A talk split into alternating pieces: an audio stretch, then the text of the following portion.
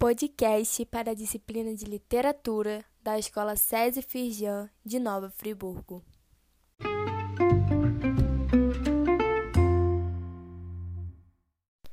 Olá, meu nome é Hanna Barizão Amorim e hoje estou aqui para falar sobre O Fio das Miçangas, obra de Mia Couto.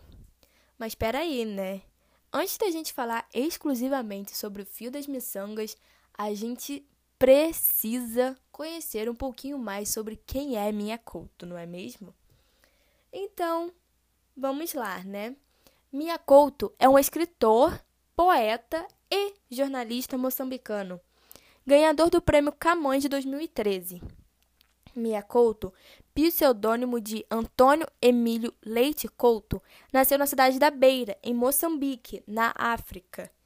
Mia Couto é o autor moçambicano mais traduzido e divulgado no exterior e um dos autores estrangeiros mais vendidos em Portugal.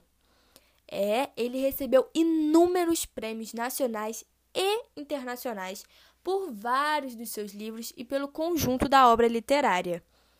Ele é o único escritor africano que é membro da Academia Brasileira de Letras, como sócio correspondente, eleito em 1998 para a cadeira número 5. Agora que a gente já conhece um pouquinho sobre a vida de Mia Couto, podemos falar sobre essa obra espetacular chamada O Fio das Miçangas.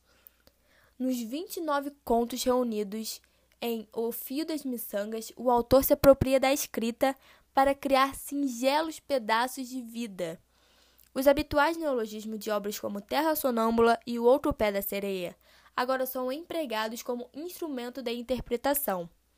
É preciso abstrair o sentido puro da palavra e mergulhar no simbolismo para sorver os muitos significados. De, por exemplo, a saia almarrotada ou mana celulina, a esferográvida. Nessa obra, boa parte das narrativas focaliza personagens femininas, sendo elas adultas ou não. Mas sabe o que chama atenção mesmo? É a recorrência do modo como as mulheres são tratadas pelos homens com os quais se relacionam, sejam eles companheiros, pais, irmãos ou tios. De um modo geral, o que se percebe é que as personagens femininas passam por um processo de apagamento nas relações cotidianas com seus parceiros, o que contribui para acabar com a autoestima delas. Uhum. A autoestima, por sua vez, na concepção da personagem, parece ser recuperada através do ato de narrar, ou mais especificamente, através da narrativa escrita, uma vez que por esta via elas manifestariam toda a sua revolta e indignação em relação aos lugares que ocupam. Não por acaso, a maioria dos contos de O Fio das Miçangas adentram, como já citado anteriormente, com fina sensibilidade o universo feminino, dando voz e tessitura a almas condenadas à não existência, ao esquecimento. Como objetos descartados, uma vez esgotado seu valor de uso, as mulheres são aqui equiparadas ora a uma saia velha, ora a um cesto de comida, ora justamente a um fio de miçangas.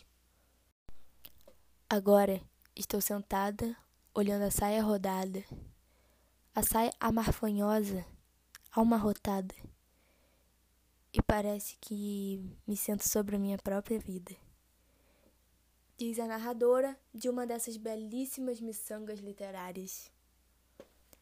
Tchau! Até a próxima!